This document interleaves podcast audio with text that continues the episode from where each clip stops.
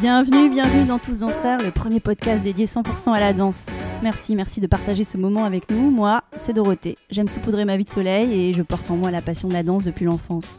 Tous danseurs, c'est une conversation avec un acteur de la danse d'aujourd'hui et de demain. On y parle de toutes les danses. Un temps suspendu pour découvrir des parcours insolites de femmes et d'hommes qui vivent passionnément danse, des artisans du mouvement. Danseurs et athlètes, costumiers, chorégraphes, metteurs en scène, musiciens, chercheurs, des créateurs et ouvriers de la danse. Dans l'ombre ou la lumière, ils sont tous en mouvement, tous artistes, tous danseurs. Le podcast est disponible sur de nombreuses plateformes, alors abonnez-vous pour ne pas manquer de nouvelles rencontres autour de la danse. Et surtout, n'oubliez pas de laisser un mot doux ou une note 5 étoiles sur iTunes ou Apple Podcast. Ah, j'oubliais, n'hésitez pas à m'écrire sur l'Instagram Tous Danseurs si vous avez des questions. Aujourd'hui, je reçois Anne Martin, danseuse, chorégraphe et enseignante. Soliste pour Pina Bausch pendant 13 ans, elle s'est par la suite consacrée à la pédagogie de la danse contemporaine au Conservatoire national de Lyon. C'est désormais en tant que chorégraphe qu'elle poursuit sa vie de danse. Anne nous raconte les grands chapitres de ce parcours avant la présentation de Um Van sa dernière création, à Montpellier Danse. On l'écoute avec joie. Bonjour Anne. Bonjour Dorothée. Anne, je suis ravie d'avoir ce moment avec toi. Je sais que tu es sur la dernière ligne droite d'une création euh, pour le Festival de Montpellier Danse. Voilà. Comment aimes-tu te présenter, Anne? Comment est-ce que j'aime me présenter je dirais que, que, je suis danseuse, que j'ai toujours été danseuse et que je serai toujours danseuse. Euh, je dis ça parce que j'ai enseigné pendant de nombreuses années, je fais de la chorégraphie aussi, mais au fond, euh, c'est presque une, une, attitude par rapport à la vie. Le mouvement dans la vie, dans la musique, dans, dans la danse, évidemment, c'est quelque chose qui m'est essentiel. Et alors pourquoi la danse est si fortement dans ta vie? Pourquoi? Alors, si je le savais, euh, je ne sais pas. Vraiment, je ne sais pas. Pourtant, je viens d'une famille euh, de musiciens. Euh, on vivait à la campagne, donc il n'y avait pas de, il n'y avait pas d'école de danse. Enfin, mais je je sais pas pourquoi j'ai toujours voulu danser. Peut-être parce que parce que j'étais j'étais bien enveloppée, on m'appelait Dondon à l'école. Et, et, puis j'ai dû voir, euh, oui, il y avait ma cousine qui faisait de la danse classique, que j'étais allée la voir. J'avais l'impression que c'était une sorte de liberté, plus que la musique, parce que j'ai fait de la musique aussi, évidemment, venant d'une famille de musiciens, et plus que... Euh, J'aimais beaucoup chanter, on chantait beaucoup et j'avais beaucoup de facilité pour le chant, mais pas une seule seconde il m'est venu à l'idée de, de me dire tiens, je vais devenir chanteuse. Alors que, c'était quelque chose qui m'était facile.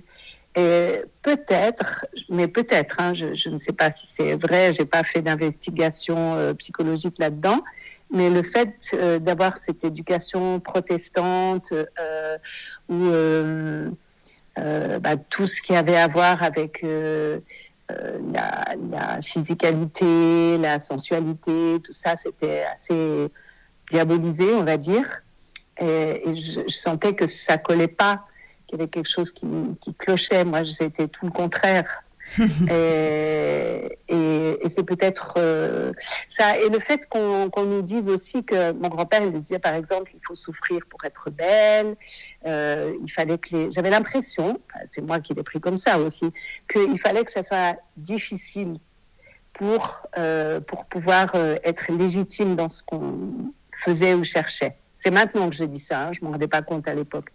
Mais voilà, tout ça pour dire qu'il y a quelque chose qui me poussait par derrière. Et, et qu'as-tu découvert sur la danse? Qu'est-ce qu'elle permet dans son rapport aux autres, au monde, dans la connaissance de soi? Bon, au, au, fur et à mesure des années, parce que j'ai pu commencer à danser que vers 16-17 ans, quand je, quand je devais aller au lycée.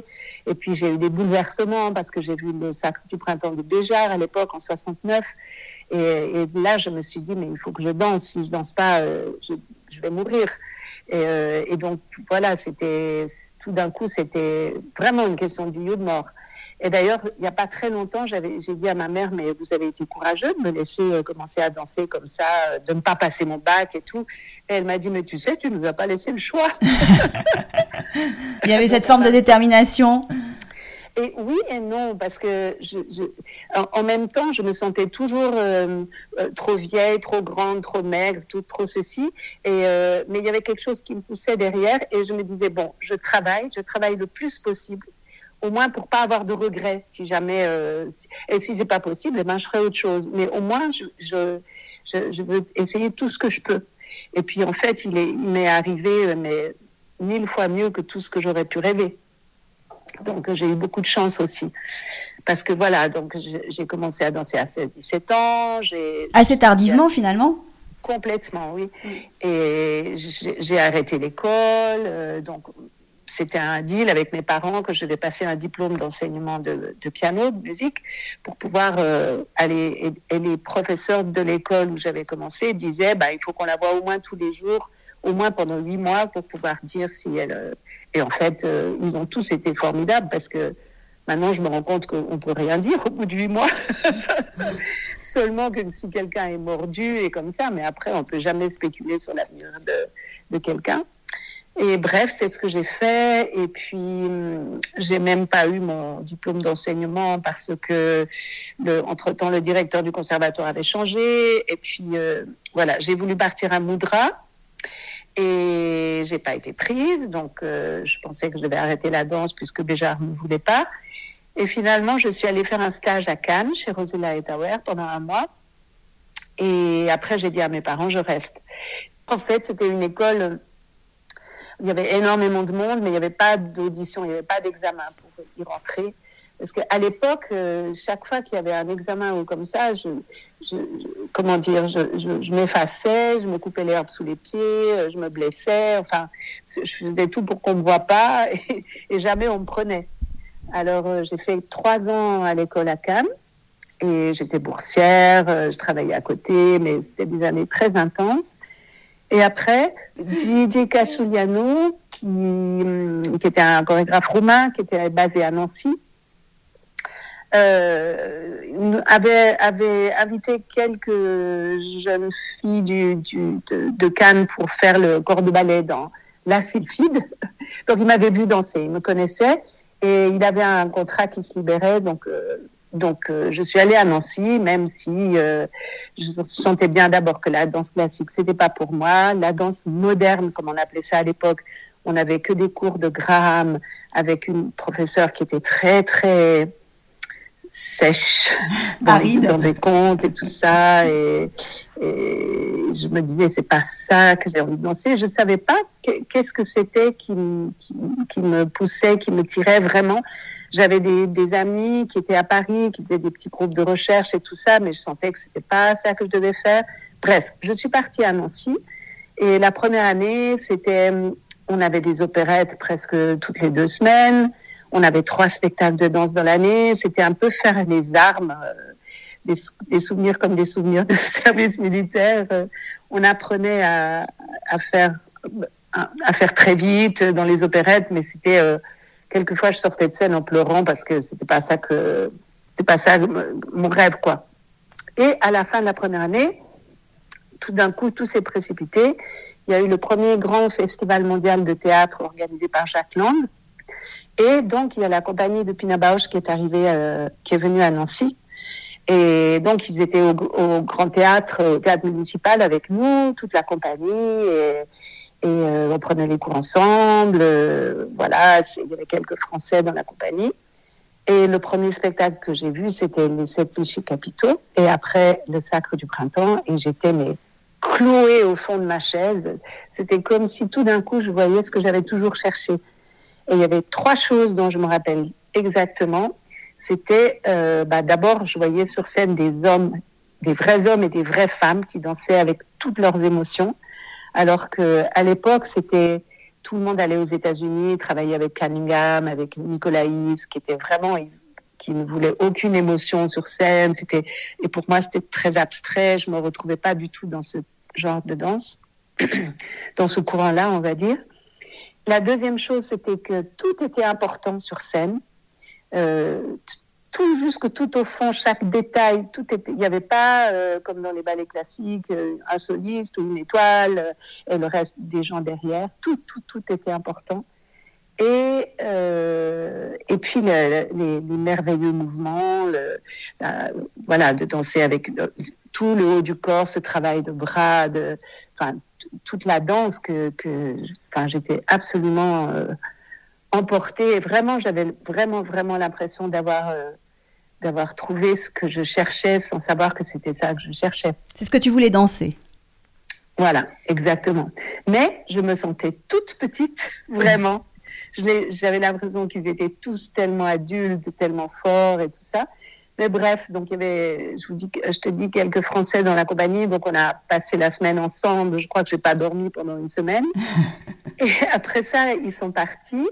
Et euh, un garçon de la compagnie de Nancy avait fait une chorégraphie pour le concours de chorégraphie de Cologne. Il y avait une, académie de danse chaque été à Cologne, en juillet, je pense, juin ou juillet. Et donc, on est allé, euh, je, faisais partie de, on était cinq ou six, je ne me rappelle plus, et on a gagné le premier prix. Et, euh, et après, on m'a dit que, que Pina était dans le public. Et donc le lendemain, sur le sur le campus, on est allé et euh, Jean-Marc Forêt, qui était le chorégraphe, euh, me dit ah Pina est là-bas, on va aller lui dire bonjour. Et moi je n'osais pas, c'était terrifiant. elle était là avec Yann Minaret, ils étaient assis sur un petit mur, euh, très simplement. Et puis on est allé leur dire bonjour, comme ça elle m'a regardé, elle m'a souri, et puis elle m'a lancé un petit bout de papier ou un petit bout de Kleenex, je sais pas comme ça. Je dis toujours qu'elle m'a ensorcelée à ce moment-là. Et, et, voilà, et rien d'autre. Et après, je, donc, je suis rentrée à Nancy. Et au début de la deuxième année à Nancy, euh, Gigi nous a dit voilà, le, non, à la fin de, du premier trimestre, vers Noël. Non, d'abord, il a fait que une partie de la compagnie ne devait plus danser dans les opérettes, faisait seulement les, la recherche et les créations avec lui, et le reste de la compagnie nous rejoignait pour les pièces où il y avait beaucoup de monde. Et donc, heureusement, j'étais dans le groupe euh, des créations. Mm. Et donc, c'était plutôt euh, encourageant, enthousiasmant. Vers euh, un peu avant Noël, Gigi nous annonce que le gouvernement français veut mettre un ballet classique à Nancy et qu'on était tous virés à la fin de la saison. Et il nous a dit, bah, si vous trouvez quelque chose, allez-y, prenez. Et il y avait deux collègues, dont Philippe Cohen et Yveline Le Sieur, qui sont partis chez Bagouet, mhm. parce que euh, Dominique Bagouet est venu nous faire une chorégraphie l'année d'avant. Et donc moi, ben, du coup, j'ai appelé euh, à vos portal. Et c'était l'assistante euh, qui est devenue ensuite costumière de Pina, qui m'a, Marion Cito, qui m'a répondu et qui me dit Ah, tu es la, la française avec les cheveux courts, euh, ben voilà, tu peux venir euh, auditionner quelques jours. Ils étaient en train de monter une pièce qui s'appelle Macbeth, et, et, en fait, où elle a travaillé avec quelques danseurs et des comédiens. Ils n'étaient même pas à Vauportal, ils étaient à Bochum, dans un immense hangar. Donc, je suis allée travailler trois jours là avec eux. Et hum, il y avait plein de costumes, il y avait des, accessoires partout et, hum, elle posait des questions. Et je me rappelle, une des questions, c'était euh, six fois, merde, j'ai raté. et, euh, et, je disais, je, peux prendre des robes. Elle a dit, mais tu prends tout ce que tu veux. Et je me sentais vraiment bien parce que il n'y avait pas de technique à prouver. De, je me sentais pas jugée. Je, travaillais avec les autres et j'ai adoré ce moment de travail, vraiment. Tu avais trouvé ta maison, ta famille de danseurs ben, Oui, mais bon, j'étais encore pas sûre. Et le, soir du troisième jour, euh, les danseurs, Pina et moi, on est retournés à Wuppertal dans le studio de répétition où ils avaient une répétition pour les péchés capitaux, justement. Et hum, donc, j'ai pris le cours avec la compagnie. elle n'était pas là. Donc, euh, voilà, j'ai travaillé sans pression. Après, je me suis rendu compte qu'elle était sur la galerie en haut parce qu'en fait, c'était un ancien cinéma désaffecté. J'avais pas vu qu'elle était en haut avec euh, Rolf, son compagnon. Et puis après, ben, j'ai regardé la répétition. Et puis, il y avait un, copain, Gary Crocker, qui était avant aussi à Nancy, donc euh, que je connaissais, et qui m'a dit, tu sais, euh, tu vas voir après la répétition, elle va te garder, elle va travailler toute seule avec toi, et tu vas voir, là, c'est vraiment dur et tout ça. Et à la fin de la répétition, donc euh, on répétait le soir jusqu'à 10 heures, elle me dit euh, ben, Tu viens manger au restaurant avec nous? Je dis bah Oui. Donc je suis partie avec eux au restaurant. C'était un restaurant grec. Euh, on est resté jusqu'à 4 heures du matin. je ne comprenais pas un mot de ce qu'ils disaient, donc j'ai jamais été aussi muette de toute ma vie. Et à 4 heures du matin, elle me dit Bon, alors qu'est-ce qu'on fait? On essaie? Et moi, je dis Bah oui. Et voilà, et c'est comme ça que j'ai été engagée. J'ai eu tellement de chance quand j'y pense, parce que maintenant, euh, Les jeunes, ils vont à des auditions, il y a 1000, 1200 personnes, c'est pas sûr si on prend leur CV. Et là, c'était vraiment aller travailler avec eux, c'était une vraie rencontre. Et très rapidement, tu es devenue soliste hein, pour le Tense Theater bah, En fait, on était tous solistes, il hein, ne faut pas se leurrer. on a, parce qu'au début, euh, au début, on avait des, des, contrats dans lesquels, normalement, les, parce qu'on était des employés de la ville, hein, on, était, euh, euh, on était salariés de la ville de Wuppertal, et normalement, on n'était pas censé parler ou chanter. Donc, chaque fois qu'il y avait une ligne parlée, une ligne chantée, il fallait nous donner des petits extras et tout ça.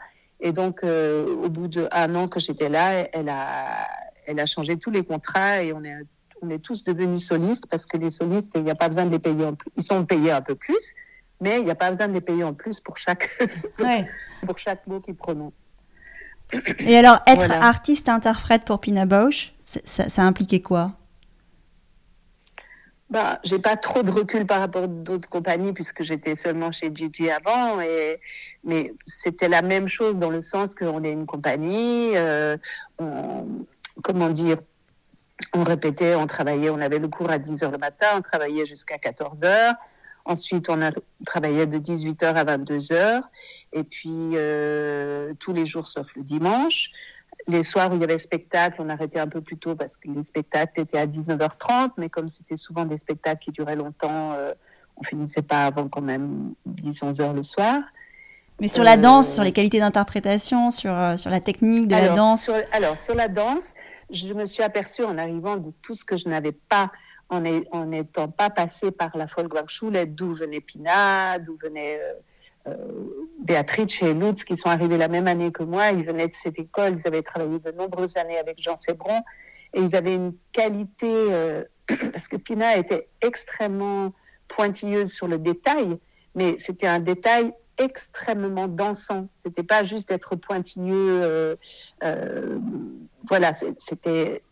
Et je me rendais compte que je que j'avais pas, comment dire, j'avais pas cette fluidité là. Donc, euh, comme Jean Sébron, qui, qui, enseignait à la Volksbank-Schule, à 35 km de là, moi, j'avais pas de voiture. Donc, dès que j'avais un moment de libre, je prenais le bus et j'allais prendre, il me donnait des cours particuliers et il donnait des cours à la compagnie. Et, euh, et comme ça, grâce à lui, grâce à son enseignement, euh, qui était extrêmement aussi pointilleux, détaillé, euh, mais, mais euh, avec cette qualité, cette recherche des différentes qualités de mouvement, qui amène à toutes les danses après. Je veux dire, c'était aussi valable pour le classique contemporain que même, je dirais maintenant, le, hip-hop ou n'importe. Vraiment, vraiment, vraiment.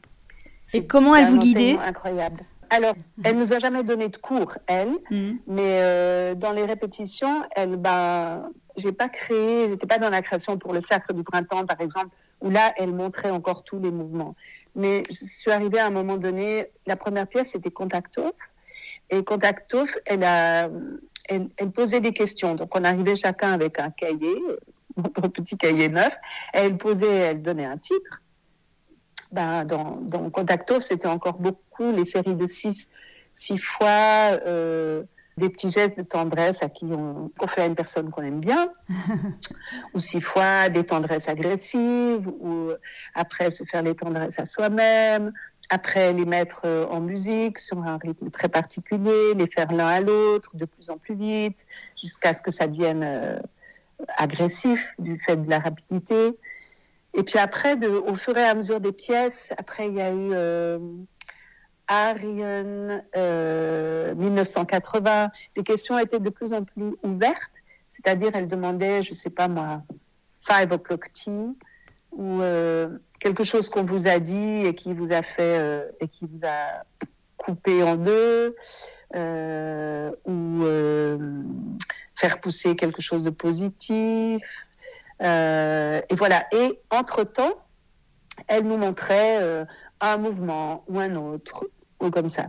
Et après par exemple pour la pièce 1980 où c'était la première fois que, que j'ai eu plus à danser toute seule elle elle m'a demandé, ben, elle m'a dit, ben voilà, dans les grands mouvements qu'on a fait, fais une grande phrase avec euh, avec ces mouvements-là, et après, ben fais une phrase avec les petits mouvements. Donc euh, comme ça, on a créé ensemble euh, à partir des mouvements qui étaient de elle.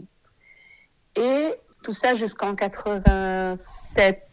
Anne, c'était la dernière pièce vraiment que j'ai fait avec elle parce qu'après elle a fait euh, le film 88, mm-hmm. La plainte de l'impératrice. Et là, comme elle avait plus le temps de nous montrer des mouvements parce qu'elle était tout le temps en train de tourner, donc elle posait aussi des questions. Et euh, pour la première fois, on a non, c'est pas vrai, pardon. Dans avait déjà elle nous a fait euh, trouver nos danses nous-mêmes, mais vraiment en partant de, par exemple, euh, écrire son nom, date de naissance, ou d'écrire un, objet en geste. Et puis, bon, évidemment, ça donne toujours des mouvements dansés.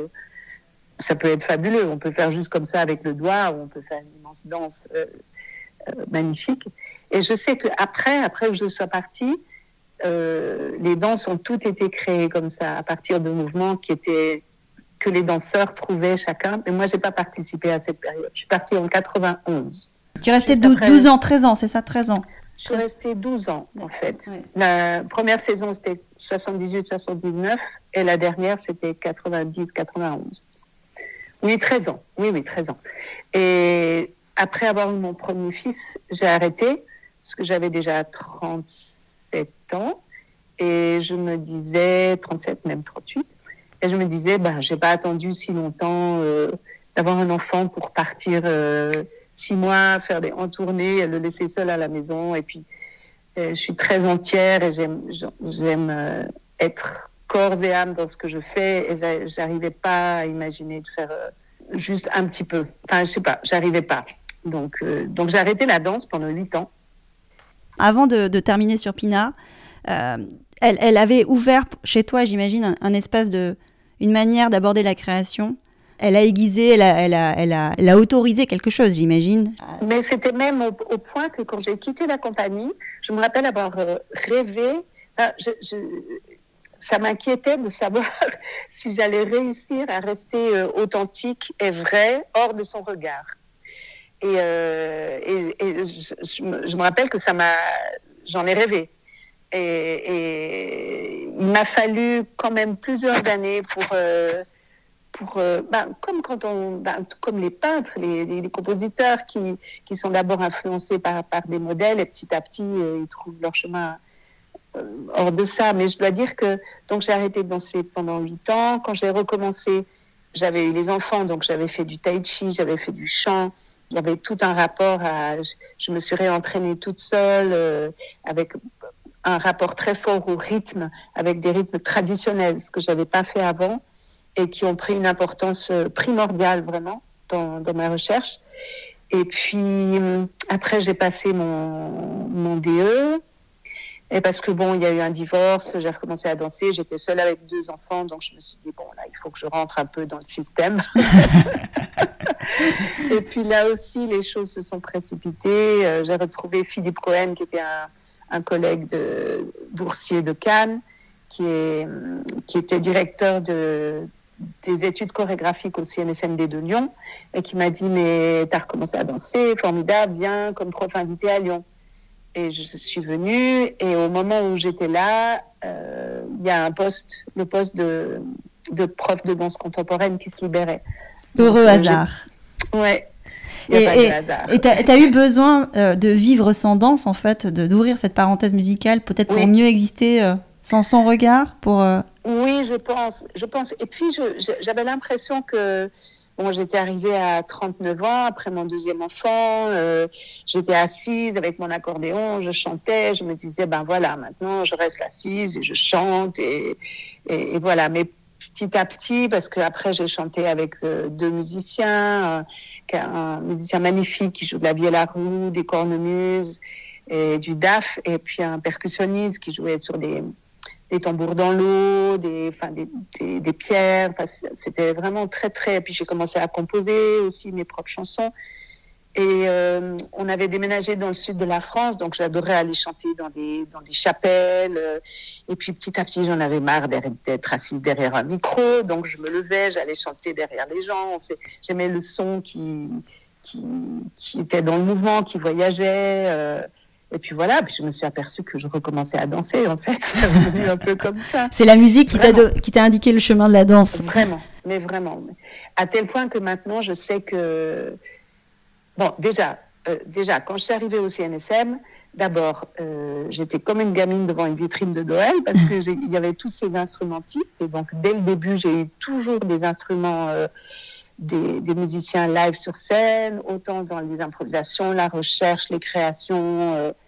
Moi, en 17 ans là-bas, mais j'ai appris. Tu peux pas t'imaginer tout ce que j'ai appris. Des étudiants, de alors, qu'est-ce que tu as appris On va peut-être pas faire la liste à l'après-midi, mais si tu, tu devais partager avec nous quelques enseignements. Oui, ben, en tout cas, le, de, de, gérer des groupes, parce que c'est de la haute psychologie, surtout que j'avais des jeunes qui ont entre 20, 22 ans, qui sont juste avant d'être professionnels. Et, et, plus ça avançait, moi j'avançais en âge, eux ils arrivaient toujours avec le même âge. Donc il y avait de plus en plus de travail au sol et je leur demandais de me montrer des trucs. Et puis, euh, ben voilà, quand quelqu'un euh, est devant toi et que on, quand on pose une question, en général, on a une petite idée de la réponse et ils répondent tout à fait autre chose. Donc, euh, comment on, comment on gère ça, comment on crée à partir de ça, et puis le, travail avec les musiciens, parce qu'en fait, j'avais jamais, j'avais travaillé, donc je venais d'un univers plutôt classique de musique, j'avais travaillé toute seule énormément avec la musique euh, traditionnelle, et, là, euh, on, on m'a demandé de travailler sur des musiques très contemporaines. Et j'ai compris une chose que j'aurais pas comprise avant, je pense, c'était de travailler avec la texture du son, plus que parce que le son euh, me disait émotionnellement. Mais on, on, peut en revenir aux émotions. Mais par exemple, le, le son d'une sur un violoncelle ou sur un alto, euh, le son d'une percussion, où est-ce que ça me touche dans le corps euh, euh, physiquement, qu'est-ce que ça me... Ou, en résonance, par exemple, quelqu'un joue trois notes et puis le danseur cherche la, le mouvement qui résonne de, de ces sons-là, à tel point que maintenant, pour moi, la vibration musicale et du mouvement, c'est la même chose. C'est-à-dire qu'un mouvement, c'est de la musique, la musique, c'est du mouvement. Et euh, quand je donne des stages, maintenant, quand on me demande, c'est vrai que, que ça, c'est une chose euh, essentielle. Le rythme, on travaille beaucoup sur des rythmes, et puis sur la, la qualité musicale du, la qualité sonore du mouvement, je dirais, la patte sonore du mouvement. Et puis le travail avec les émotions, évidemment. La musique, le travail des émotions, c'est vraiment les choses sur lesquelles tu portes une attention très forte Oui, oui, oui, oui. Quoi d'autre? Et ben, le, justement, le dernier stage de formation que j'ai donné, euh, un autre stage, euh, d'après ce que je disais, il l'avait il l'avait nommé Memory of Touch, la mémoire du toucher. Et j'ai trouvé ça magnifique. Donc c'est ce que j'utilise maintenant. Et euh, ben, le toucher, c'est une chose très très importante pour moi. Tout ce qui est euh, ce qu'on a de toucher, la mémoire du toucher dans les mains, dans, sur tout le corps, dans les émotions, bien entendu, tous les, toutes les sortes de toucher, mais, mais euh, de travailler le, toucher sur le sol, sur une matière, sur soi, sur l'autre, et puis après le, transposer dans, dans l'air, dans quelque chose de plus abstrait, mais qui, dont, dont la paume de la main se souvient. Et puis, quand même, à mon âge, il y a, y a des gens qui me sont très chers, qui sont disparus autour de moi. Et, euh, je peux très facilement euh, sentir encore la, texture de la peau dans mes mains, dans mes, du visage. C'est une chose très présente. Je travaille beaucoup avec ça. Le corps a cette mémoire-là? Je dirais l'être à cette mémoire-là, parce que le corps n'existe pas euh, tout seul. Au micro de Tous Danseurs, j'ai eu plusieurs de tes anciens élèves et a priori, ah tu, bon? tu, laisses une empreinte euh, assez forte. Tu as conscience de ça, de l'impact que tu as sur, sur les élèves que tu as pu avoir? Non, en non. fait, en soi, non. Mais, mais quand j'en entends parler, eh ben, ça me fait plaisir, ça me fait chaud au cœur, bien sûr. Parce que je les ai tous aimés. Bien sûr. Tu disais que tu avais appris plein de choses euh, d'eux aussi, de ces générations. De... Tu étais aussi à une place où tu as pu observer des changements dans les générations de danseurs pendant ces. Tu me parlais de 17 ans, c'est ça euh, oui. Euh, oui, oui, oui, En tant que pédagogue. Oui. Qu'est-ce que tu as vu à cet endroit-là? C'est difficile de mettre des, des, mots dessus, mais euh, je crois que j'écrirais peut-être quelque chose quand j'aurai 80 ans. bon, c'est dans quelques années encore. oui, j'ai une dizaine d'années encore.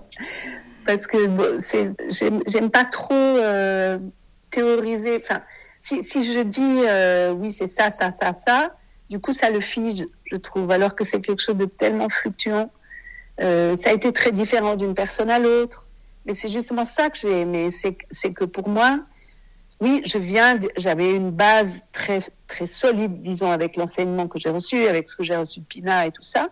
Mais ce que j'aime, c'est adapter, c'est-à-dire ne jamais être, euh, comment dire, je ne transmets pas un savoir. J'utilise ce que j'ai reçu pour que la personne trouve ce qu'elle a en elle. Tu comprends? Oui. Voilà. Certains appellent cela l'amplification du danseur. Peut-être. Être finalement un catalyseur, un révélateur de talent. Mais oui, mais pour moi, ça peut pas être autre chose l'enseignement. Franchement, bah d'abord, je m'ennuierais et tout le monde s'ennuierait aussi. Hein. en fait, euh, je, me, je dis toujours que la création, c'est être au bord du précipice. La création, c'est travailler avec l'incertitude, c'est-à-dire accepter de sauter dans le vide, mais vraiment, vraiment. C'est-à-dire que on ne sait pas où on va. Et, euh, si on arrive à faire de l'enseignement la même chose, c'est-à-dire j'ai un groupe de gens devant moi, alors bon, je peux, je peux écrire certaines choses, mais après, quand je me trouve devant les gens, pour moi, c'est c'est la, la, chose la plus importante, c'est d'accepter de, bah, de changer les choses, mais pas, enfin comment, de les réorienter par rapport aux personnes qui sont devant moi. Voilà, c'est ça. C'est essentiel. Et alors, en parallèle de ce parcours de pédagogue, tu as été appelé par la création. Tu es devenu chorégraphe, auteur de la danse. Ça représentait quoi pour toi? Quand tu dis ça représentait. Ah bah, à, l'époque, au départ, quand tu as, décidé de. Euh, bah, aujourd'hui, tu l'es toujours, bien sûr, mais. Euh, non, mais quand j'étais interprète, je me rappelle euh, qu'une fois, j'étais dans une soirée avec Suzanne Link, et elle, elle disait Oui, on, est, on crée jusqu'à 40 ans, après, c'est fini. C'est jusqu'à 40 ans, après, c'est fini. Et puis, je me disais, bon, de toute façon, moi, je serai jamais chorégraphe, je suis interprète, et puis je serai jamais professeur parce que ma mère a été prof de piano, et quand j'ai vu euh, comment les élèves étaient, ça, jamais, jamais, jamais j'enseignerai. Bref, je me suis retrouvée à enseigner pendant 17 ans, et, euh, et j'ai commencé à chorégraphier, euh, ben là, enfin, je me suis fait un solo juste en recommençant à danser pour voir comment c'était avec le chant et la danse. Et puis après, ben, en fait, c'était, c'était comme ça que chaque prof, chaque année, faisait une chorégraphie pour sa classe. Je me suis aperçue au fur et à mesure que j'adorais ça. Et hum, donc après, on m'a demandé de chorégraphier pour euh, un groupe de, de, personnes, de femmes âgées qui s'appelle euh, Lifting. J'ai fait deux pièces pour elles à Clermont-Ferrand, donc ça, je me suis régalée aussi. J'ai fait une pièce pour euh, des jeunes euh, à Toulon, j'ai fait une pièce pour un groupe de théâtre à Saint-Pierre-et-Miquelon. Et puis, en fait, quand j'avais recommencé à danser, on m'a demandé de faire des ateliers pour des étudiants en art dramatique au conservatoire de Montpellier. Donc pendant sept ans, je leur faisais des ateliers euh, de création et on faisait une pièce en danse théâtre à la fin. C'était très chouette de recommencer avec des des comédiens et pas pas tout de suite des danseurs. Et en fait, euh, ben voilà, je me suis aperçue que j'aimais bien chorégraphier. Et quand j'ai arrêté d'enseigner, donc c'était en plein confinement, et je, finissais aussi quatre ans de formation euh, Feldenkrais, je suis praticienne Feldenkrais, et euh, ben je me suis aperçue que qu'en fait j'avais beaucoup d'énergie parce que les dernières années, euh, comme j'avais des jeunes dynamique et tout ça, je gardais toute mon énergie pour donner les cours. Et puis, comme j'avais plus de cours à donner, euh, j'avais pas mal d'énergie. Et un jour, j'ai vu ce film. Enfin, le film s'appelle Inde galante de Bézia. Voilà, Bézia. Mm. Et um, sur le making of de Inde galante, donc euh, Clément Cogitor. Et dans le film, il y a l'audition des danseurs. Et c'est Bintou Dembélé qui dirige l'audition. Et il y a un grand danseur avec les cheveux tout décolorés, blanc, blanc, blanc, qui se met à danser. Euh, et, et c'était sur grand écran dans, dans, une salle de cinéma. Et je me mets à, je pleurais, mais toutes les larmes de mon corps, ça se met à couler, couler, couler, en regardant ce danseur. Et c'était comme s'il y avait quelque chose qui résonnait très, très fort à l'intérieur. Et je me suis dit, mais je l'ai encore cette niaque. Moi, j'ai, j'ai pas la même physicalité, c'est évident, mais, j'ai encore cette urgence euh, poétique à l'intérieur. qu'est-ce que je fais avec ça? Et c'est là qu'est née l'idée que je pouvais recommencer à, enfin, j'ai eu envie de, de, créer un solo. Puis après, les rencontres se sont faites euh, très organiquement autour de ça. Et comment toi, tu abordes l'espace de la création? Après tout ce que tu as vécu euh, J'ai pas de protocole, on va dire. Euh, surtout là, je, comme euh, je sortais de 17 ans d'enseignement, je voulais plus utiliser des choses connotées. Par exemple, j'aime beaucoup ce qui est le, il y a bien sûr un passage de rythme, mais je voulais pas des percussions euh, reconnaissables. Donc j'ai trouvé des sons industriels de de pompe à eau pour déboucher les tuyaux. euh, j'ai cherché qu'est-ce que c'est mon mouvement quand quand il n'y a rien du tout. Donc euh, il y a des sons d'eau, de d'alambic, des choses comme ça. Et puis petit à petit, comment ça va vers quelque chose de. Enfin, il y a toute une toute une évolution dans le dans la pièce aussi. Et puis il y avait une rencontre très importante aussi avec un, un plasticien, dessinateur. Euh, qui m'a proposé de faire un, objet scénographique et on a commencé à travailler ensemble et il dessinait en temps réel pendant que je dansais. Ça devait passer euh, pendant toute la pièce sur les dessins sur le mur du fond, donc au graphite sur du papier craft. C'est très très très beau. Et puis il est sorti du projet à un moment donné, donc euh, donc on a quand même la projection qui passe, mais c'est plus la même. Euh, il y avait une autre musicalité dans cette pièce, j'ai pas, j'ai pas appris de musicien live sur scène parce que je me disais cette fois la musicalité, elle vient du trait, du trait, du, du, trait graphique. Mm. Ben, on n'a pas pu commencer à faire vraiment le travail euh, avec la vidéo et tout ça, donc j'ai dû continuer toute seule. Et mm, voilà, c'est devenu un peu autre chose, mais, mais bon, je continue bien sûr. Mais ceci dit, c'est souvent des sons qui me, ou une situation qui me, qui me donne une idée. En tout cas, je pars jamais d'un concept intellectuel. Jamais, jamais, jamais. C'est plutôt de l'art brut. C'est-à-dire que les choses, euh, il y a une chose qui me touche, quelque chose qui me touche, et puis après, c'est comme un puzzle et les choses se mettent ensemble. Et tu parlais de poésie tout à l'heure, que tu avais toujours autant de poésie en toi et que tu avais des choses à. Non, j'ai parlé d'urgence poétique. Urgence poétique. Oui, oui, oui par rapport à cette dimension poétique aussi, j'ai l'impression que ça t'anime beaucoup dans tes créations de, de donner à voir ta poésie. Et comment tu la gardes intacte après toutes ces années? Comment fais-tu? Euh, c'est un espèce de flux, une espèce de fleuve euh, qui, qui, continue de couler, de couler. Et puis, et il y a aussi une chose, c'est que bon, je vais avoir 70 ans quand même cet été, et il y a, y a quand même, ça commence à faire beaucoup de gens autour de moi qui décèdent. Euh, et, des gens que j'ai adorés, que ce soit dans le monde de la danse ou bon, dans une sphère plus intime, on va dire aussi. Mais c'est comme si ces gens-là, euh, alors la plupart sont âgés aussi, et, euh, à la fois évidemment on aurait envie qu'ils soient encore là, mais c'est pas une vraie vraie tristesse, c'est-à-dire que j'ai l'impression que c'est devenu comme une responsabilité de continuer à porter cette flamme.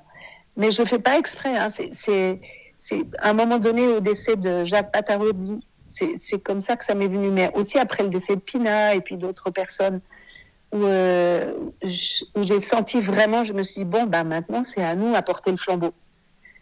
Et, euh, et je me dis, ben, jusqu'à mon dernier souffle, c'est possible.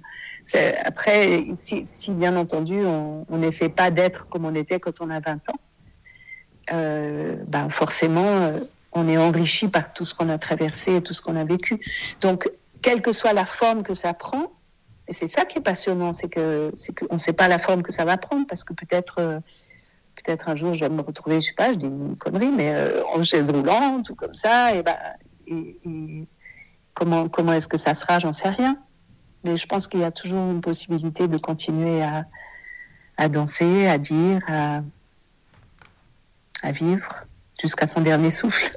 Et c'est ce que tu portes là dans cette pièce que tu vas présenter à Montpellier Danse? Oui, je pense que oui. Umwandlung, je ne sais pas bien le dire. Alors, Umwandlung, ça veut dire métamorphose. Donc, on peut toujours se métamorphoser à n'importe quel âge, c'est ça? Ah bah, évidemment. C'est tout l'enjeu?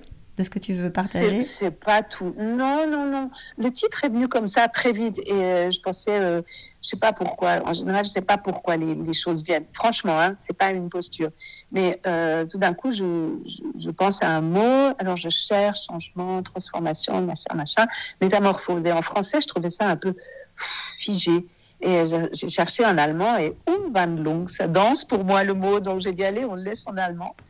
Et ben pareil, à un moment donné, euh, je travaillais avec des cendres et je me suis dit, tiens, j'ai envie d'un seau avec des cendres.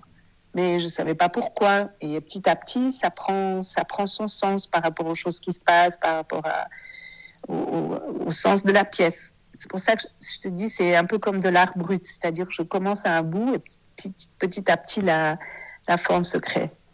Et tu parlais de physicalité. Et on a aussi dans la création les limites de son corps. Oui, on entend beaucoup ça, les limites de son corps, mais j'y pense pas. Je fais ce que je peux avec, le, avec ce que j'ai maintenant et je pense pas aux limites. Je sais pas comment dire, moi. Quand, quand je suis en train de créer, je, je, fais ce qui vient et je me dis pas, oh zut, je peux pas aller plus loin que ça. je, je fais avec ce qui est. La question, elle se pose même pas. Super. Et il y a d'autres euh, projets de création qui sont aussi alors, embryonnaire J'ai deux, projets. Alors, toute seule, pas encore parce que j'aimerais qu'on ait passé la première. Bien sûr. Euh, et puis, euh, et qu'on l'ait joué quelques fois. Là, j'ai trois, quatre petites idées euh, que je note comme ça en vrac. Mais sinon, j'ai un projet avec, bah, avec Laura, justement. Laura, et Alice Renavant. Mm. Trois générations de femmes. Donc, ça, ça m'enthousiasme beaucoup. Et puis j'ai un autre projet avec une jeune chorégraphe qui s'appelle Marion Blondeau et qui a voulu travailler avec trois femmes entre 60 et 70 ans. Et donc là, on va commencer en décembre et il y a plusieurs résidences tout au long de l'année 23-24, la saison 23, 20, non, surtout 24. Et je pense que la première va être euh, en novembre 2024. Et euh, voilà, on a, on a fait une rencontre au mois de mars et et les deux autres femmes sont des bonnes sorcières. et c'est important pour toi de donner une parole là sur les femmes par le mouvement? Comment dire, euh, donner une parole aux femmes, mais, mais elles l'ont toujours prise quand il fallait. Hein. Après, euh, je ne cherche pas une reconnaissance mondiale, euh, mais il y avait une conférence une fois justement sur les femmes dans la chorégraphie et tout ça, et et la conférencière disait oui, euh, il y en a pas assez et tout ça. Et j'ai compté euh, au cours du siècle passé, il y avait bien plus de femmes chorégraphes que, que d'hommes. Et, euh, pour moi personnellement, j'ai aussi la chance d'avoir 70 ans et donc de ne plus. à 20 ans, ça aurait été beaucoup plus dur. Euh, mais maintenant, j'ai fait toutes ces choses et, et oui, j'ai envie de continuer, mais à mon rythme. J'ai plus grand chose à prouver. Je pense que j'ai plus rien à prouver, et j'ai envie de continuer à mon rythme. Et si c'est euh, si c'est peu, bah c'est peu. Si c'est beaucoup, c'est beaucoup. Euh, euh j'ai pas besoin euh, de, prouver quelque chose comme comme les jeunes. C'est très très dur pour eux maintenant parce qu'il y a de plus en plus de de groupes, de chorégraphes. C'est c'est pas évident. Je pense qu'on en parlait avec une amie et, on se disait que quand nous, on avait 20 ans, c'était quelque part beaucoup plus facile parce que, enfin, moi, à Cannes, je, voyais rien. la, seule chose contemporaine que j'ai vue, c'était Alvin Ailey. Mhm. Mais on n'avait pas, il n'y avait pas de spectacle euh, de danse contemporaine comme il y en a maintenant. Il y en a tellement qu'on n'a même plus envie d'aller les voir. Enfin, non, j'exagère, bien sûr, mais il y en a beaucoup, beaucoup, beaucoup. Donc, en tout cas, une chose que j'ai envie de partager avec les jeunes, c'est de leur dire, mais restez juste authentique, faites votre chemin, mais restez vous-même, restez authentique et petit à petit, euh, ça viendra, c'est forcé. Et, après, évidemment, si on se dit tout de suite, j'ai envie d'être connu mondialement, bah, il vaut mieux arrêter tout de suite.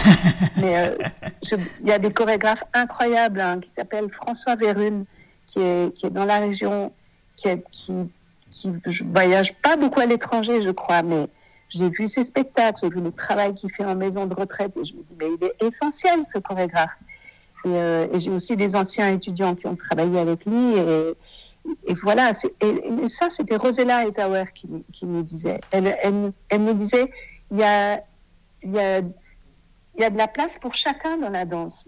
Il suffit de pas vouloir tous être euh, euh, étoiles ou euh, connus mondialement, je ne sais pas quoi, mais, mais en tout cas, je pense qu'il y a vraiment, il faut continuer avec amour et désir. Et alors, qu'est-ce que tu souhaites à la danse maintenant? À la danse? Ouais.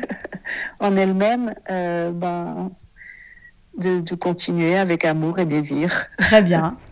voilà. Est-ce qu'on peut conclure sur un tout petit quiz? Oui. Un spectacle de Pina que, que toi, tu, tu, tu chéris particulièrement. 1980, ah, une pièce de Pina Bausch. Un danseur, une, une danseuse. Natalia Osipova. Mm et Malou Rodo. Germaine Acogny. Franck Chartier de Pipping Tom. Super. Et sa femme, bien sûr, aussi. J'ai oublié son nom, à ma grande honte. Alors, un spectacle que tu as vu récemment, qui t'a touché? Pipping Tom et Maggie Marin. Mais Maggie Marin, le spectacle qui m'a vraiment refait pleurer après beaucoup d'années, c'était Umwelt. Mais c'est pas récent, c'est pas une création récente. Mais j'adore son travail aussi. Et sa démarche et sa, sa radicalité. Et une création de toi qu'on doit absolument voir pour mieux comprendre ton travail? Un Van Loong. Un Van Loong à Montpellier le 29 et le 30 juin. Oui, à Montpellier le 29 et 30 juin, et après à Valence au Luxe le 30 novembre. Et voilà, il y aura d'autres dates après. Un grand merci Anne pour ce moment avec merci toi. À merci. Toi, merci, c'était super. Merci, ciao, ciao Anne. Ciao. Merci, au revoir. Voilà, clap de fin. À très vite pour refaire danser les mots ensemble le temps d'une conversation. Merci d'avoir passé ce moment avec nous. Et n'oubliez pas, nous sommes tous danseurs. Le podcast est disponible sur de nombreuses plateformes, alors abonnez-vous pour ne pas manquer de nouvelles rencontres autour de la danse. Et surtout, n'oubliez pas de laisser un doux ou une note 5 étoiles sur iTunes ou Apple Podcast. Ah, j'oubliais, n'hésitez pas à m'écrire sur l'Instagram Tous Danseurs si vous avez des questions.